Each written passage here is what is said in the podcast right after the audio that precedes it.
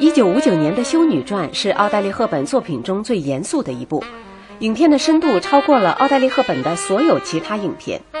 修女这个角色与奥黛丽·赫本一贯擅长的爱情喜剧主人公形象大相径庭。影片根据真人真事改编，奥黛丽·赫本要像一位真正的修女那样，大部分时间保持沉默，将自己的情感压抑在素黑两色的轿袍之下。通过眼神及细致的动作来展现人物，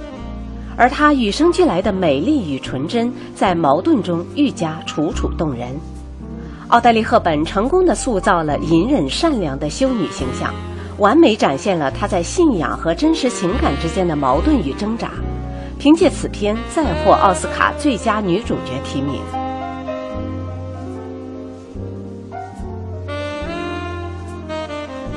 同年的《翠谷香魂》是奥黛丽·赫本主演的浪漫冒险片，由她当时的丈夫梅尔费勒导演。接下来的《恩怨情天》，奥黛丽·赫本饰演一个印第安女子，虽说气质与西部片有些不搭，但让我们看到了优秀演员为突破固有大荧幕形象而进行的改变。为了开拓戏路，奥黛丽·赫本再一次大胆的尝试，丝毫不担心损害玉女形象。大胆尝试《双书院》中女同性恋角色，这是奥黛丽·赫本的最后一部黑白电影。在这部电影中，奥黛丽·赫本的甜美笑容依旧可爱，雪莉·麦克雷恩的表演也很出色。片中没有任何情欲的色彩，充满了隐忍之美。同性恋题材在风气未开的六十年代非常前卫，